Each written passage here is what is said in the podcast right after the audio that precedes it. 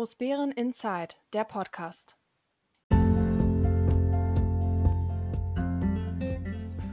Hallo Großbären, hallo, hier ist Großbären Inside, der Podcast, der etwas andere Nachrichtenkanal rund um die Gemeinde Großbären und die drei Ortsteile Heinersdorf, Kleinbären und Diedersdorf.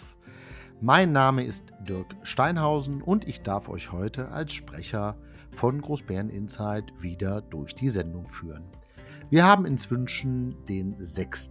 Oktober und es ist die 152. Sendung und so hoffen wir doch wieder mit einigen interessanten Themen vielleicht zum Nachdenken oder mal zum Anregen. Es war eine politisch ruhige Woche, es gab noch ein bisschen hm, ja, wie soll man sagen, ein paar kritische Worte im Nachgang noch zum Thema ähm, Petition, weil da gab es einen Pressebericht, da hat man noch mal ein bisschen was an zusätzliche Stimmen gehabt. Dann erschreckenderweise äh, sind einige alte Sachen aufgeploppt, fünf Jahre alt, fünf Jahre her und trotzdem noch aktuell.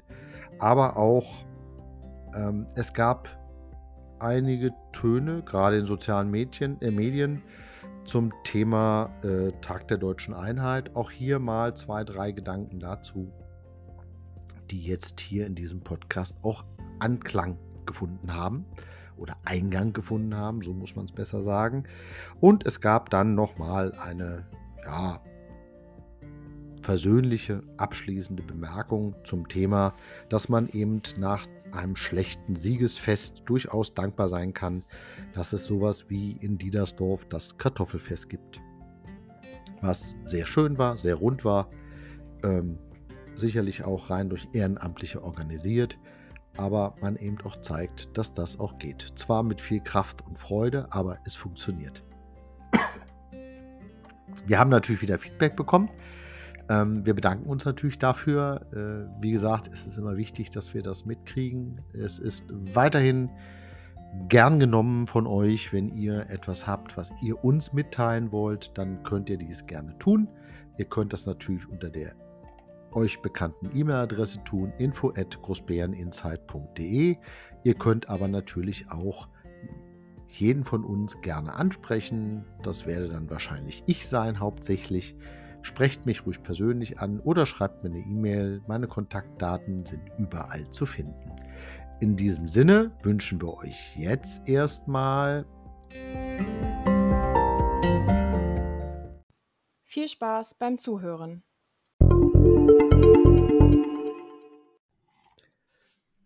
Schlagwort Petition. In der letzten Gemeindevertretersitzung wurde eine Petition übergeben, die gefordert hat, den Kauf des sogenannten Beamtenwohnhauses durchzusetzen. Ähm, hierzu muss man sagen, dass die in den letzten Tagen ist das jetzt nochmal medial hochgekocht worden. Es gab einen großen Artikel in der Märkisch Allgemeinen Zeitung, die so ein bisschen über zwei, drei Dinge berichtet hat. Vielleicht erstmal generell etwas zu Petitionen. Ähm, das Petitionsrecht ist ja eines der wichtigsten Mitbestimmungsmöglichkeiten, die man hat. Hierzu kann jeder eine Petition stellen. Da gibt es keine Mindestzahl, sondern man kann einfach sagen, ich möchte ganz gern, dass die Gemeindevertretung, der Kreistag, ähm, Ab Landtag und Bundestag wird es dann ein bisschen schwieriger. Da gibt es dann extra Petitionsausschüsse, die sich mit den äh, Vorlagen beschäftigen. Ich möchte ganz gern, dass die sich damit be beschäftigen. Und dann schreibt man Petitionen rüber und sagt, was man möchte. Und dann reicht man die ein und dann muss die Vertretung sich mit diesem Thema beschäftigen. So ist der normale Weg. Ähm, man hat jetzt den Weg der sogenannte äh, Open Petition gewählt, also einer Open Source Software, die im Internet verfügbar ist, in dem die Leute eine Petition mitzeichnen können. Da gibt es dann ein Quorum von 260 Menschen, die da mitgezeichnet haben müssen. Im Endeffekt spielt das gar keine Rolle, wie viel das wirklich sind, weil wie gesagt, das Petitionsrecht ist ein Grundrecht, was durchaus eben jederzeit genutzt werden kann. Die Petition als solches äh, muss dann, wie gesagt, mit der Gemeindevertretung in der nächsten Sitzung, in der darauffolgenden Sitzung, so heißt es im Rechtstext, äh, ja, bearbeitet werden und kann dann eben unterschiedliche Wege haben. Man kann sagen, man nimmt sie nur zur Kenntnis, man lehnt sie ab, man nimmt sie an. Das alles sind Möglichkeiten, ähm, die mit einer Petition umgegangen werden kann. Hier war es so, dass sich dann 402 Personen haben diese Petition wohl mit unterzeichnet. Ähm, davon sind aber nur äh, laut zumindest den Unterlagen 140 Personen haben eine Großbärener Postleitzahl beziehungsweise sind in Großbären wohnhaft, ähm, was dann wieder ein deutliches Signal ist, dass man sagt, okay, wenn man das mal so rumrechnet, dann sind das un unter 2% der wahlberechtigten Bürger unserer Gemeinde.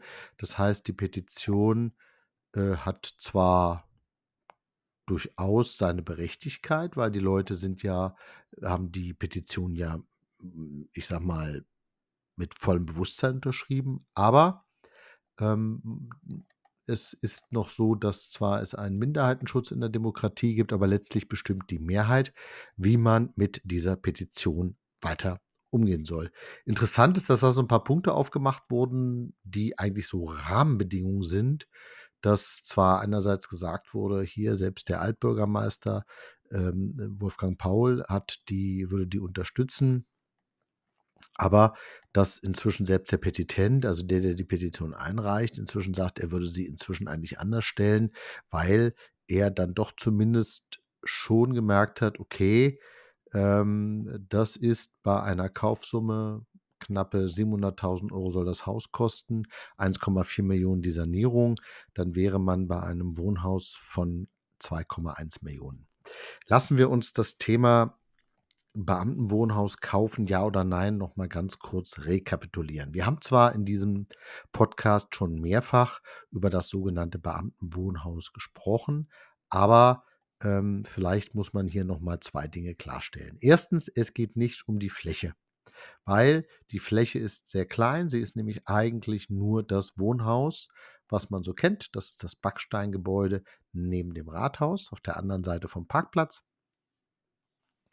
mit der alten Waage davor. Und das ist eben ein denkmalgeschütztes Gebäude, weil es das sogenannte Beamtenwohnhaus ist. Ähm, das heißt, die Restfläche müsste man irgendwann nochmal käuflich dazu erwerben. Jetzt gibt es sicherlich das, das ehrenvolle Ziel, zu sagen, wir wollen die Dorfmitte entwickeln. Ja, aber sicherlich nicht für die Summe von 2,1 Millionen. Ähm, dann gab es die Idee, ja, man könnte ja was für Vereine und so drin machen. Ja, diese Idee gab es, aber da gibt es dann zwei Herausforderungen. Erste Herausforderung ist, es bedarf einer Nutzungsänderung. Das heißt, es muss ein denkmalgeschütztes Gebäude dann einer Nutzungsänderung unterzogen worden. Das ist nicht so unproblematisch. Und die Mieter müssten dann durch die Gemeinde als Eigentümer rausgekündigt werden. Jetzt kann man sagen, okay, was sind da die zwei, drei Mieter schon? Dafür haben wir ein historisches Gebäude, ja, aber das ist eben nicht so, ohne dass die Gemeinde Großbären sich dann auf einmal, ja, ich will nicht sagen als Miethai, aber doch zumindest als vielleicht nicht guter Vermieter darstellt. Ähm, das ist das ein grundlegendes Problem. Das andere ist, wie gesagt, die äh, Nutzungsänderung. Ähm, das dritte ist, dass die Gemeinde gar nicht so ohne weiteres wirtschaftlich tätig sein darf.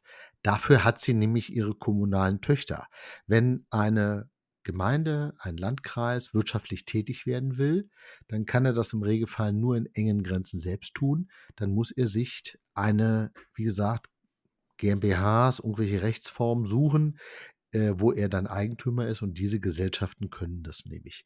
Weil wenn die Gemeinde das möchte, dann muss sie das bei der Industrie- und Handelskammer anzeigen. Die müssen ein Testat dafür geben, man muss vergleichbare äh, Sachen haben und dann wäre das so.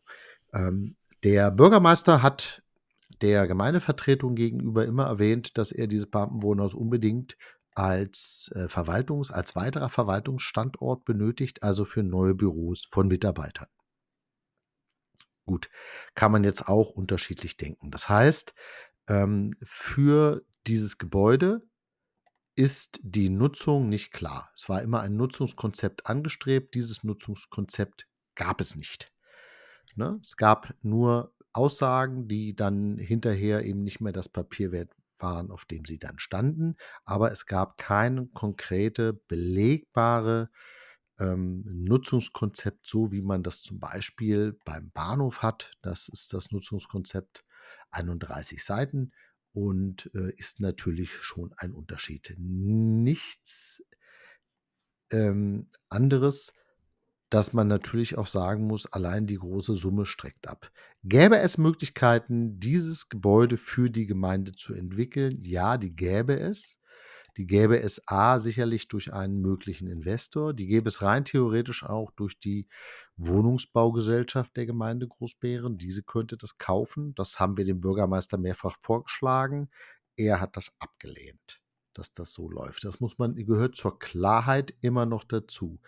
Er hat durch die Geschäftsführerin, die ihm ja weisungsgebunden ist, also er gibt der Geschäftsführung der Wohnungsbaugesellschaft ist er weisungsbefugt, weil er ist der einzige Gesellschafter. Und der Gesellschafter ist dem Geschäftsführer nach GmbH-Recht weisungsbefugt. Äh, sie hat mitgeteilt, dass das für die Gesellschaft ein unkalkulierbares wirtschaftliches Risiko ist, dieses Haus zu übernehmen.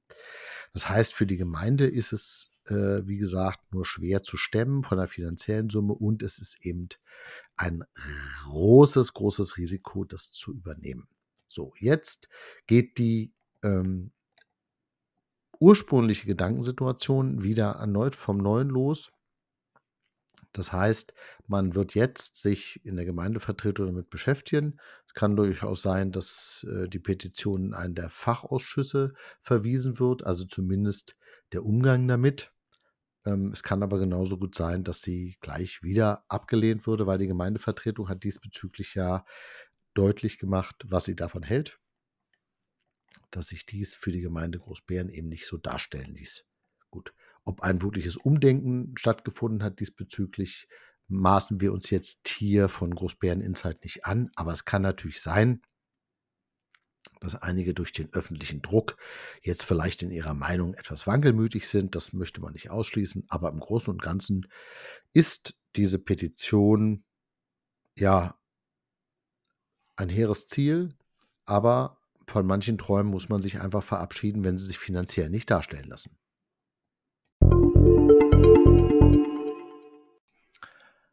Schlagwort Tag der deutschen Einheit. Vor kurzem haben wir ja in der letzten Woche den Tag der deutschen Einheit am 3. Oktober feierlich begangen. Ist ein Feiertag, den viele auch gern genossen haben. Viele haben, ja, weil es dies Jahr auf einem Dienstag war, dann auch den Montag als Brückentag genommen und hatten so ein etwas verlängertes Wochenende. In der Diskussion, ob der Feiertag der richtige Feiertag ist, ähm, war das ganz interessant, dass auf einmal an Diskussionen entbrannten, warum denn ausgerechnet der 3. Oktober denn bitte der Feiertag geworden ist. Weil es gäbe doch andere Tage, die zumindest äh, gedanklich vielleicht in diese Region viel besser reinpassten. Ja, das gab's, aber es ähm, hieß im Protokoll der Volkskammersitzung vom 23. August 1990, da zitiere ich mal draus, die Volkskammer erklärt den Beitritt der, Bund der Deutschen Demokratischen Republik zum Geltungsbereich des Grundgesetzes der Bundesrepublik Deutschland gemäß Artikel 23 des Grundgesetzes mit der Wirkung vom 3. Oktober 1990. Das heißt, man hat vorher schon, da sind natürlich wahrscheinlich Verhandlungen auch schon vorher rausgegangen, wann denn der richtige Zeitpunkt wäre, ähm, dass die da neu gegründeten Bundesländer dann feierlich zum 3. Oktober 1990 der Bundesrepublik Deutschland beitreten. Aber es gab sicherlich auch andere feierliche Tage.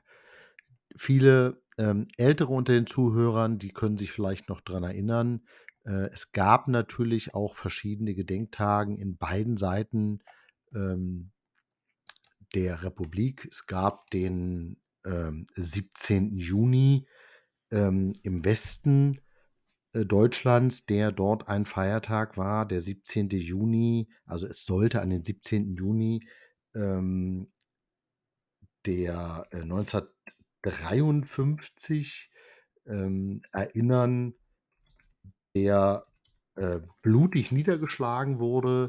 Erschreckenderweise hat man, ich will nicht sagen, es fast aus der äh, geschafft, den Tag aus der Geschichte zu tilgen.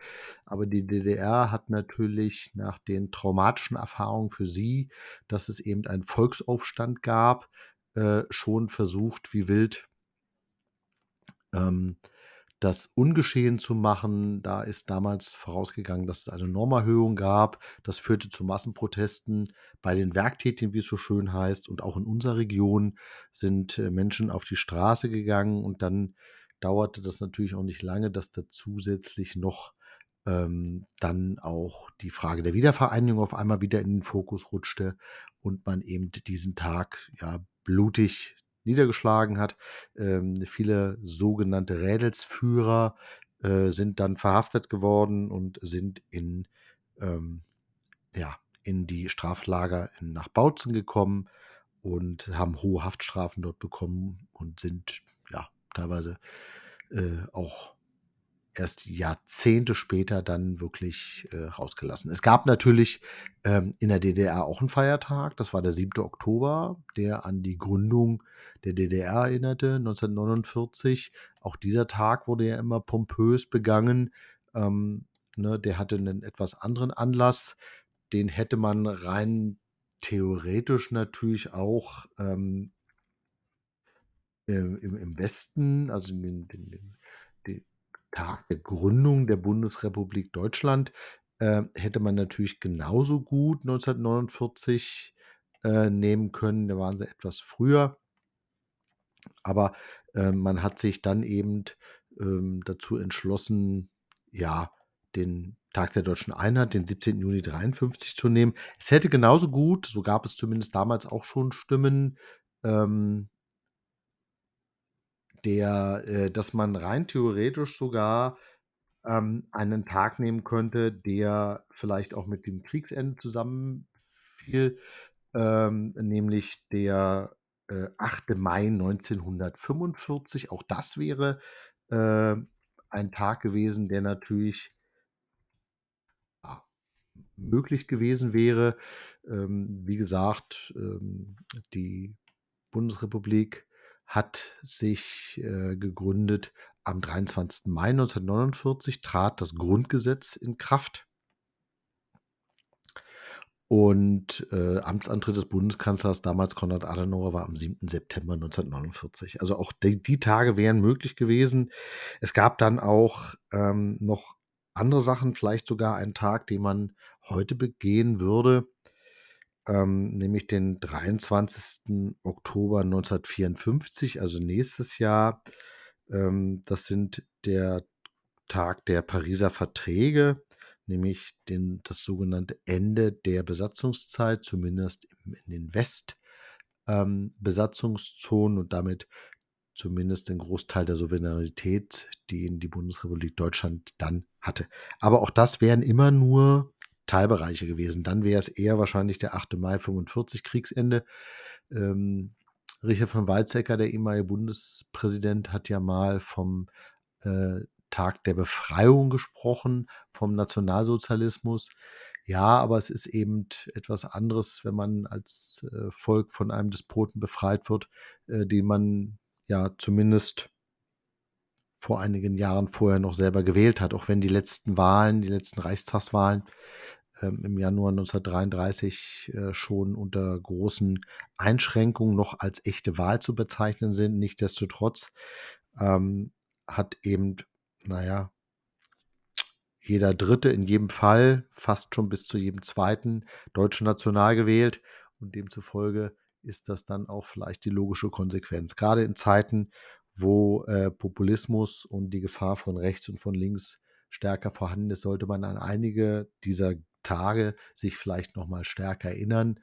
Ähm, es ist erschreckend, wie kurz die Spanne ist, äh, in der man daran denken möchte, dass eine friedliche Revolution, die am 9. November ein sicherlich äh, explosives Datum war, das dazu geführt hat, dass dann eben die Wiedervereinigung auch funktionierte und sie funktionierte eben unblutig, was dann schon ähm, ein außergewöhnliches Zeichen auch in die Welt sicherlich war.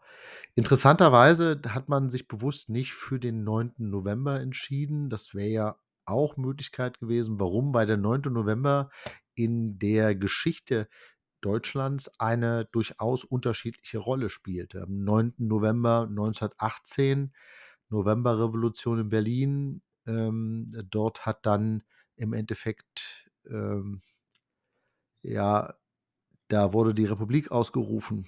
Das äh, ist für viele sicherlich auch, ähm, ich glaube, Scheidemann das war, der es ausgerufen hat, oder Karl Liebknecht, der dann eher dazu geführt hat, dass man eben die Freie Sozialistische Republik Deutschland ausgerufen hat, während Scheidemann eben die Republik ausgerufen hat und die Abdankung von Kaiser Wilhelm II im Endeffekt vorangetrieben hat. Ähm, der 9. November 1923 wäre der nächste 9. November, der in die Geschichte eingegangen ist, nämlich der Hitler-Lüdendorf-Putsch.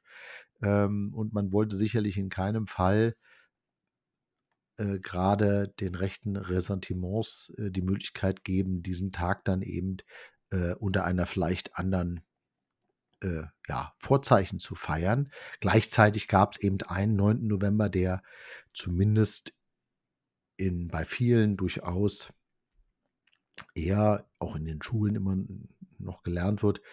Der damalige Begriff, den man heute nicht mehr nimmt, war die Reichskristallnacht, nämlich 1938. Das ist der Scheitelpunkt der, des, der Novemberpogrome, also sprich der, äh, wo hunderte Juden ähm, äh, ermordet wurden, die Geschäfte überfallen. Das waren die ersten Ausschreitungen, massiven Ausschreitungen von SA und SS-Mitgliedern, die in Zivilkleidung teilweise eben den sogenannten Volkszorn, also auch Propaganda genutzt, ähm, dann an der jüdischen Bevölkerung äh, dort eben äh, ja, durchgeführt haben.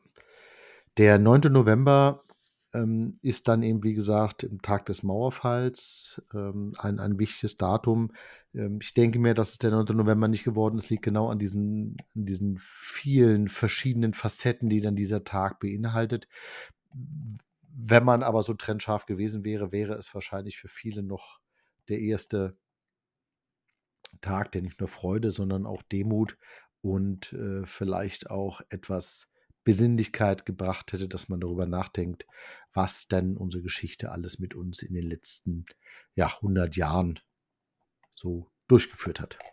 Aber wie gesagt, seien wir doch froh, dass wir den 3. Oktober haben. Er ist ein schöner, würdiger Gedenktag. Ich fand es etwas schade, dass man genau die Menschen, die sehr stark an der Entscheidung vom 3. Oktober mitgewirkt haben, nämlich, äh, ich nenne hier mal nur Helmut Kohl und Hans-Dietrich Genscher, die im entscheidenden Augenblick dann auch die, äh, ja, die Verträge, 2 plus 4 Gespräche geführt haben und dann eben auch verhandelt haben mit den ehemaligen Besatzungsmächten, dass eben das geführt hat dazu, dass sich Deutschland in, in Frieden wiedervereinigen konnte. Aber gut, so viel vielleicht erstmal Gedanken zum 3. Oktober.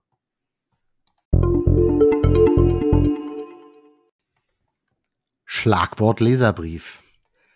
Wer kennt das nicht? Man räumt den Schreibtisch auf und findet hier und da ja alte Unterlagen und so auch ist es uns passiert, dass wir einen alten Leserbrief gefunden haben, der irgendwann mal veröffentlicht wurde. Und das Erschreckende ist, dass dieser Leserbrief wurde im Oktober 2019, also vor vier Jahren, veröffentlicht. Wurde in der Märkischen Allgemeinen veröffentlicht und hieß die Überschrift Dürftige Antworten. Und er beginnt mit den Vorwürfen gegenüber der Verwaltung der Gemeinde Großbären. Ich zitiere mal. Also auf der letzten Gemeindevertretersitzung in Großbären konnte man erleben, wenn sich eine Verwaltung verzockt und scheitert. Bereits zu Beginn konnte man an den Gesichtern der Gemeindevertreter erkennen, dass sie unzufrieden waren. Da geht es dann um die Sitzordnung. Das ist schon so lange her, da kann sich kaum noch jemand dran erinnern. Interessant ist allerdings der zweite Teil dann eher, dann heißt es hier nämlich, fast jede Vorlage musste verbessert werden. Je länger die Sitzung dauerte, umso mehr merkten die Zuschauer, dass die Gemeindeverwaltung schlecht vorbereitet war. Vieles funktionierte an diesem Tag nicht. Allein bei den Fragen der Bürger und der Gemeindevertreter merkte man die Unzufriedenheit und den Ärger der Fragenden, weil die Antworten dürftig und einer Verwaltung nicht würdig waren. Kaum Arbeitsergebnisse und immer Ausreden. Egal ob Kitaplätze oder Sportentwicklung, nichts geht voran. Man konnte den Frust, aber auch die Hilflosigkeit über eine Gemeindeverwaltung fast mit Händen greifen. Wo geht die Reise hin?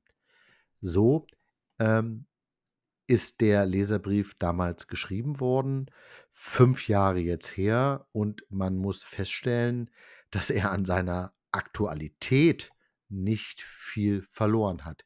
Nach wie vor ist es so, dass viele Unterlagen ähm, nicht wirklich fehlerfrei sind. Und nach wie vor ist es so, dass viele Fragen unbeantwortet bleiben.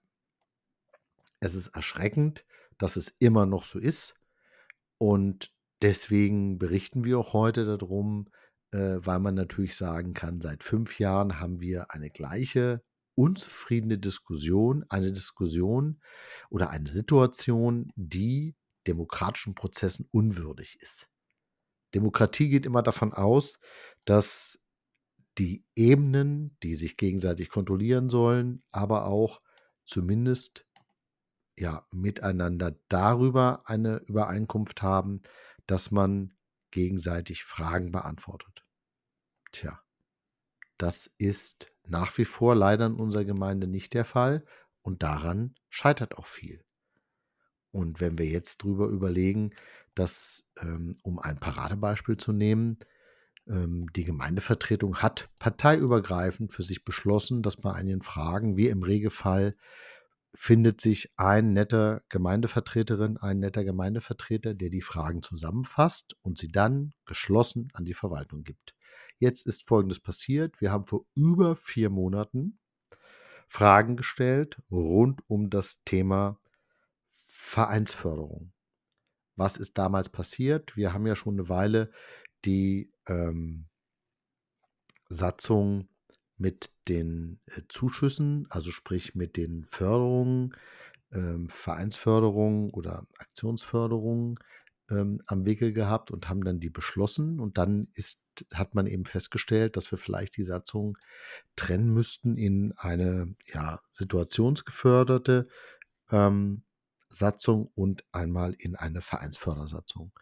Und um da über einen Überblick zu kriegen, hat man also Fragen gesammelt und diese Fragen sind nach vier Monaten hat man jetzt eine Antwort bekommen. Man möge doch die Fragen präzisieren. Das ist erstaunlich. Der Fachbereich von Frau Dr. Gärtner hat hier, äh, ja, muss man sagen, vier Monate nicht wirklich was getan. Und dann kriegt man den Vorschlag, man möge doch die Fragen präzisieren. Das ist schon erstaunlich, weil das hätte man dann nach zwei Tagen sagen können, weil die Fragen haben sich nicht geändert. Äh, nur durch Zufall hat man nochmal nachgefragt, dann hieß es ja, die sind noch in der Mache. Und jetzt dann nach vier Monaten zu kommen, zu sagen, man möge es nochmal präzisieren, heißt, dass man bis dato noch nichts getan hat. Und das ist einfach, ja, Verwaltungshandeln, gutes Verwaltungshandeln sieht in jedem Fall anders aus, weil das ist Schlechtleistung. Und das muss man dann auch so benennen. Aber haben wir eben jetzt schon eine Weile.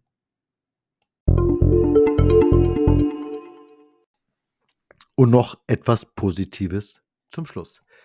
Wir hatten in der letzten Woche, zumindest hatte ich das hier auf meinem Zettelchen zu stehen, verschiedene Festivitäten, die äh, ja erstaunlicherweise alle fast den Ortsteil Diedersdorf betrafen. Ähm, es gab in Diedersdorf, vielleicht waren noch einige Großbären da, das sogenannte Kartoffelfest. Das Kartoffelfest ist immer ähm, im Regelfall Anfang Oktober und ist zeitgleich meistens mit dem, ähm, mit dem ja, Oktoberfest, was im Schloss Diedersdorf stattfindet. Ist aber Das eine wird ja vom Förderverein Gemeinschaftsleben Diedersdorf am Dorfgemeinschaftshaus äh, das Kartoffelfest organisiert. Das andere ist eben das Schloss. Interessanterweise war es inzwischen schon das achte Kartoffelfest und die finden immer irgendwie zeitgleich fest, äh, statt. Das ähm, Kartoffelfest Dort wird gezeigt, welche Sorten es gibt, äh, wie man Kartoffeln erntet, wie sie früher geerntet wurden. Aber es gibt auch Leckereien, eben Kartoffelpuffer, äh, Pommes, alles rund um die Kartoffel, essen, schmecken, lustig sein. Das hat in Diedersdorf wunderbar funktioniert. Ein großes Lob an allen Ehrenamtlichen, die das unterstützt haben. Und zeitgleich war an demselben Tag dann auch die Einladung ins äh, Schloss Diedersdorf zum traditionellen äh, Oktoberfest seit inzwischen, ja, ich glaube, seit fast seit Anbeginn der Zeit lädt der Schlossherr die Diedersdorfer ähm, an einem Tag zu einem Maß und ein bisschen Leberkärs ein, ähm, als ja, als guter Nachbar, dass das Schloss sich dann präsentiert, nehmen das auch viele wahr. So war das eben dann auch. In dem Fall dann am 1. Oktober hat man das genutzt und hatte auch da viel Spaß. Interessanterweise gab es in den letzten Jahren nie große Probleme irgendwie, äh, aber es gab durchaus äh, Stimmen äh, von dem Ordnungsamt der Gemeinde Großbären, die das sogenannte Kartoffelfest ähm, nicht machen wollten, weil man sagte, es sind zwei Großveranstaltungen im Dorf, das geht nicht. Jetzt muss man sagen, wie gesagt, es ist das achte Kartoffelfest gewesen. Äh, mit völlig unterschiedlicher Zielrichtung. Das Kartoffelfest ist eher für, ich sage mal, ich will jetzt keinem zu nahe treten, aber wenn ich sage 40 plus die Generation, dann ist das äh, und für die Dorfbevölkerung insgesamt, dann ist das sicherlich äh, auch nicht gelogen. Ähm, diese neigen im Regelfall nicht zu großen Randalen und dergleichen mehr, während äh, es beim Oktoberfest, wo immer mehr junge Menschen dabei sind, natürlich schon mal auch ähm, ja, dazu führen muss, dass der Sicherheitsdienst vielleicht aktiv werden muss oder die Polizei oder vielleicht sogar das Ordnungsamt. Das war so ein bisschen merkwürdig, dass das Ordnungsamt ähm, fast die Veranstaltung kippen wollte, was dann aber zum Glück durch vielerlei gutes Zureden dann doch nicht gelungen ist und es eigentlich auch nicht sein kann, dass man versucht, so eine Traditionsveranstaltung, die es inzwischen jetzt ja auch schon ist, das, wie gesagt, das ist das achte Kartoffelfest gewesen, dass man das eigentlich, ja, soll man doch froh sein, dass es Ehrenamtliche gibt, die sowas ermöglichen. Aber auch da, ne, es kann der, der, der Frommste nicht in Frieden leben. So sei es.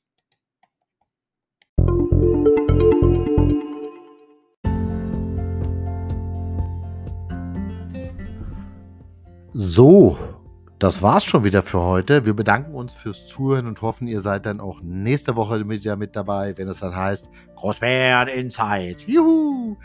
Äh, ja, ähm, bleibt uns gewogen, bleibt gesund, habt etwas Spaß, genießt das herbstliche Oktoberwetter und dann hören wir uns hoffentlich dann nächste Woche. Es grüßt euch herzlich das gesamte Team von Großbären Insight und insbesondere der Sprecher, euer Dirk Steinhausen.